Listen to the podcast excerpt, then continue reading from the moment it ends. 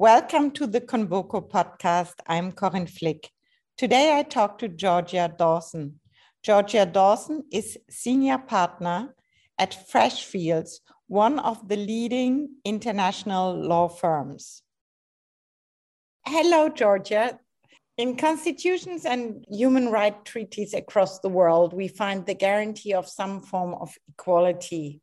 How does the legal understanding of equality differ across the world? It's actually really interesting to think about the concept of equality. If, if you go back over history, and I, I, should hasten to add, I am not an expert historian, but the, the idea of equality is, and equality on a, um, across nations and, and amongst people across nations, is a relatively recent concept. So if you think back to times where there were feudal structures or absolute monarchies or maybe caste systems or other economic systems such as slavery, all of which did not have within them, or, or at least as an overriding principle, the concept of, of equality. And so, equality within national constitutions or international treaties is a relatively recent concept in human terms.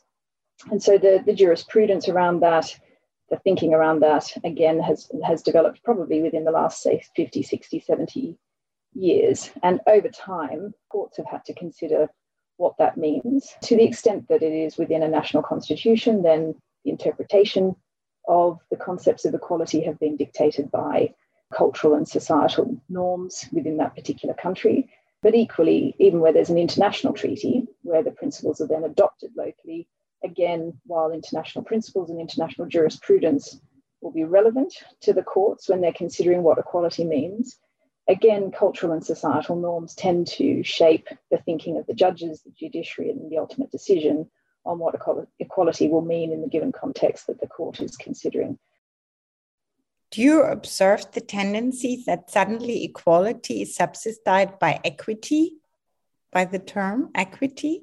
Yeah, it is it's interesting when I was um, thinking about this, it takes me back to my first year of law school, actually, where we had to consider equitable principles and, and equality. And it, then, if you look at the, the studies that we were presented with then, and I think they're still used today, that where equity is where you make accommodations for difference in order to achieve an equal outcome, whereas equality can often just mean treating everybody the same way. And there are often images or examples that are given around the differences in treatment that you might give people in order to achieve an equal outcome in order to take an equitable approach. So, for example, I think many of the business studies will use an example of three people of different heights standing at a fence, trying to see over the fence to watch a sports match. If you were to treat them equally, you would give them the, all, all the same size crate to stand on, but the shorter members may not still see over the fence. Whereas if you were to take an equitable approach, you would give them differing numbers of crates to stand on depending on their height so that they could all see over the fence. And so we started to think about that and talk about that in the first year of law school. Obviously, in the principles of equity have been around for, for hundreds of years, but in current discussions or in common parlance now, I, I think the two terms are used interchangeably. And I think it's recognized that you need both. So you will need processes and systems that are designed to treat people equally, but you will also need to approach things in an equitable way in order to achieve an equal outcome. Do we regress to the nation state? Will the law systems become more diverse as a consequence, or does the tendency towards universality continue? It's a really good question. And as an international law firm, it's one of the things that we've been looking at, or one of the trends that we've been considering, whether a combination of things like Brexit and the increasing levels of nationalism that we've seen over a number of years, but that maybe in the early stages of the pandemic was slightly exacerbated, will mean that you start to see a bit of a fracturing of legal systems and less harmonization of legal regimes and, and more of a patchwork of, of legal regimes. So I think that that tendency is there already it probably won't come up in all areas of the law.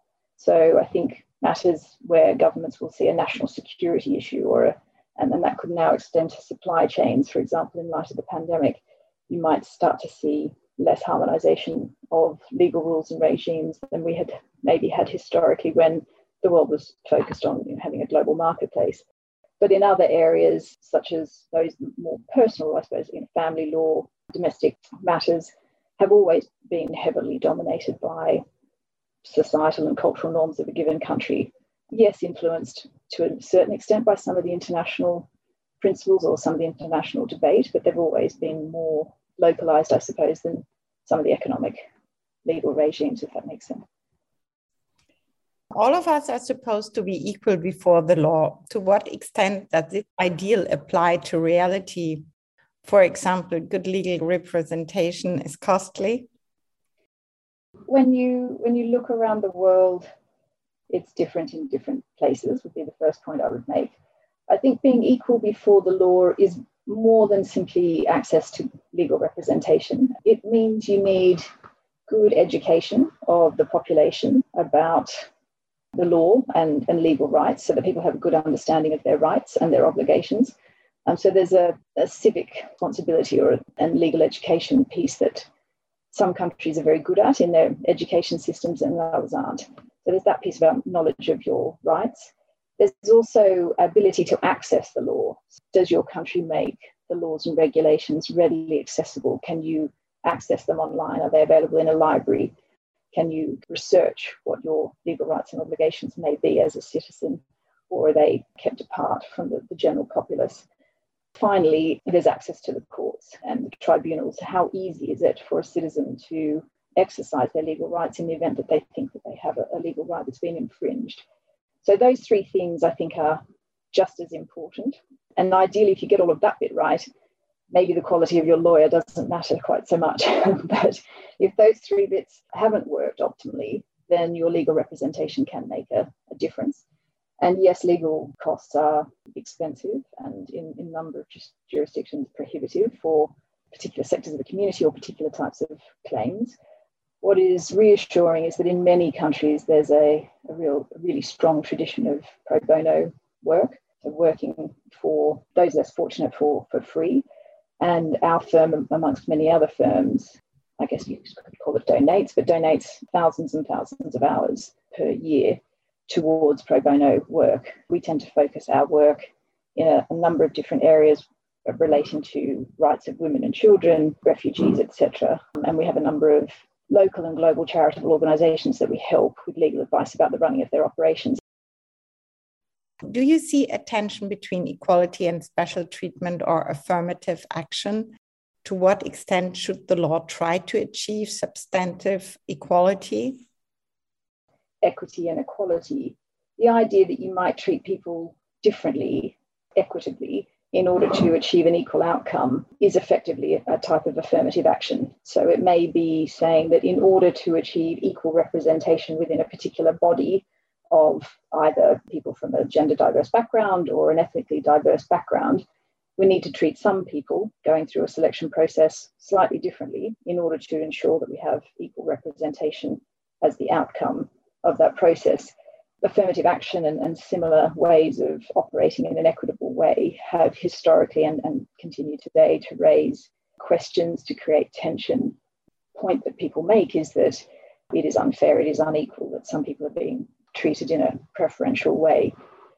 If you focus, however, on the outcome that we're seeking to achieve rather than the process itself, then hopefully people can see the merit in having the differential, the equitable treatment through the process to achieve the equal or fairer outcome.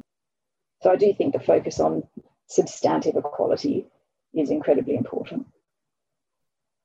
How do you think the legal profession itself is dealing with today's demands for more equality and diversity? Well, there's a lot of work to do in the legal profession, and it is different in different countries, but on the whole, it is not the most diverse profession when you look at any of the different elements of diversity gender, ethnicity, social background, etc for at least the last 10 years or so in certain jurisdictions around the world during my career, clients have started to really focus, and, and law firms themselves have really started to focus on the need to improve the diversity of the profession, to be bringing the best and brightest legal minds to the table, to be solving any given problem, coming up with a way to navigate a particular challenge or, or an opportunity that a client might be facing I think to begin with, that tended to focus on gender in the profession. And then more recently, in more recent years, it's focused on the other aspects of, of diversity. So I'd say our law firms and my peer law firms are very focused on improving diversity. I think our clients are increasingly focused on this, and we are sent on a very regular basis detailed questionnaires from our clients asking them about the makeup of our law firm, the makeup of the teams that work on their mandates. And then there's quite a robust discussion about whether or not we are bringing a diverse and strong team to their mandates. That conversation, I think, is also taking place in, in the common law regime, like where I work, at the bar amongst the barristers, and similarly at the level of the judiciary. There is still a significant gap between where I think we need to get to as a profession and where we are today. So we've seen improvements on gender diversity, and we have seen some improvements in the other aspects of diversity, but we, we certainly have significant amounts of work still to do. When I became the senior partner of Freshfields just over 12 months ago, one of the first things I did was to announce a set of targets for the firm that we have to achieve within the next five years on a range of different aspects of diversity. So, and it goes from the number of female appointments we have to make to our partner cohort, the levels of diversity we have to achieve within senior leadership roles within the firm. So that includes our, our board, the subcommittees of the board, our executive committee, and a range of other senior leadership roles that we want to be doubling the number of black associates that we have in a number of uh, jurisdictions around the firm because I felt that we have talked about this as a profession for a very long period of time, but without some hard stretch targets that I have to be held accountable for, that my leadership team has to be held accountable for, we run the risk of talking about the need for change for another five years, but not actually achieving it.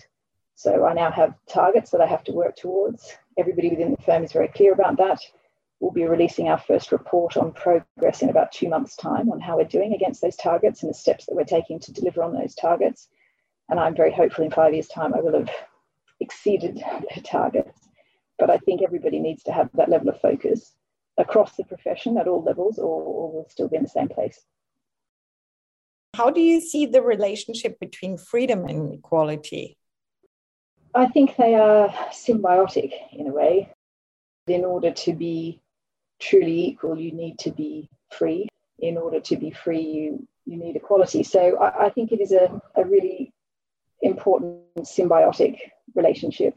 If you look around the world with different legal regimes, different economic regimes, you can see that the those differences in, in the regimes mean that either freedom and or equality are not being achieved to the same levels as they are under under other other systems. And so the I think the, the political and the economic system that you have in place in a in a particular country can help to shape both freedom and equality.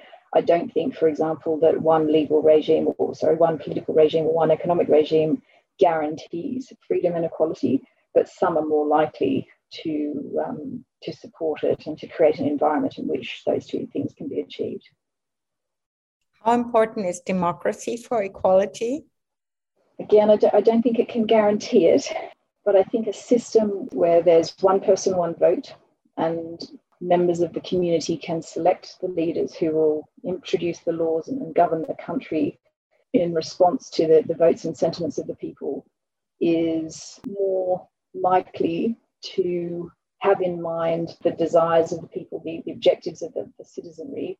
If equality is, is one of those objectives of the citizenry, which I imagine it typically would be, then it's probably more likely to support equality than maybe an authoritarian regime where the will of the people, the interests of the people, the objectives of the people are, are less relevant to decisions that are being taken by the leaders. So I think it doesn't guarantee equality, but I think it does help to create that ecosystem where equality is more likely to be achieved. History, however, shows that the fact that you have a democratic system doesn't result in absolute equality or even getting close to, to equality. But I think it does create a better ecosystem for achieving that. How much power do legal tools have to affect social change? Quite a lot. I mean, they obviously can't do absolutely everything. You need political will to introduce the right legal tools in the first place, to introduce the right laws, the, right, the right regulations. Right is probably the wrong word, but the, the, the laws and regulations to affect the social change that you're seeking to achieve. So you do need that political will at the outset. And you then obviously need a judiciary that will implement those laws in a way that will affect that, that social change. But there are, I think, numerous examples of where laws and regulations have been introduced that have helped to shape social change or to drive or accelerate social change. So that could be things like the abolition of slavery, be one example, introduced at a time where there wasn't absolute support for the legislation that abolished slavery, but it did affect social change throughout all the countries where, where slavery was, was abolished. But things like anti bribery and corruption laws, which have changed the way that people interact around particular events or festivals, particular cultural exchanges that may have taken place, giving of gifts, hospitality, etc. Things that for many, many years would have shaped social and cultural interactions have in some countries been significantly affected, where people no longer feel comfortable giving the gifts that they may have given in the past because of the relevant bribery and corruption laws. Some of the laws around equality that I suppose we've been talking about have helped to found legal cases to protect the rights of minority groups. And a lot of the work that I have done in the pro bono space has been around the rights of the LGBT plus community. So using the existing legal regime that didn't necessarily have a social change objective, but using the legal tools that are there to enable members of that particular minority group to have equality of access to, for example, housing or the right to marry or other rights that have historically been denied them in particular jurisdictions. And then I think in, in other countries, you've seen laws coming through on things like female genital mutilation, which again is designed to affect social change and, and protect young women in particular social groups. What will the world look like in five years' times? What do you think? That is an incredibly difficult question. and I, um, I could potentially make a fortune on the stock market if I had the, the answer to that. Uh, I think if I limit myself to talking about the world of work, I think the world of work really has the potential to, to be transformed. The, the pandemic has shown us that so many things that if you had talked about them theoretically three years ago in terms of how we might work together in a country as a global organization people would have wouldn't have accepted it uh, they would have been disbelieving that it was was possible and we've demonstrated that those things are possible so we've run court hearings entirely remotely we have performed major multi-jurisdictional transactions with people working from their you know, their bedrooms we've had global teams across a global law firm of thousands of people working together seamlessly, supported by fantastic technology. But for two years now, the interruption of in and out of the office, not seeing each other in, in person. So I think in five years' time, the world of work, if we are thoughtful and bold about some of the decisions that we take, and we don't feel the need to go back to absolutely everything that we had in the past, recognizing that it wasn't perfect either, and lots of people certainly left our profession because the workplace wasn't wasn't perfect, and we come up with a new way of practicing as lawyers that is dynamic, uh, challenging, but also inclusive, I think we we could create something that is a lot more sustainable for lawyers over the longer term. So I think what that means in practice is, and none of this is new in the sense that I think all businesses are looking at this at the moment, but what is the role of the, the office? How do we make that a different type of place to work than it has been historically? the law and a couple of other professions, I think, have had a fairly traditional view of how you learn, how you progress, what type of skills and experience you need to have to, to be at the very highest levels within an organization. Do we need to rethink that? Do we need to acknowledge that people's lives are a bit more complex? So I think many organizations will be more conscious of their role in creating a more sustainable future. So it's a very positive outlook. yes. Thank you very much, Georgia. It was a great conversation. Thank you very much for listening. All the best, Corinne Flick.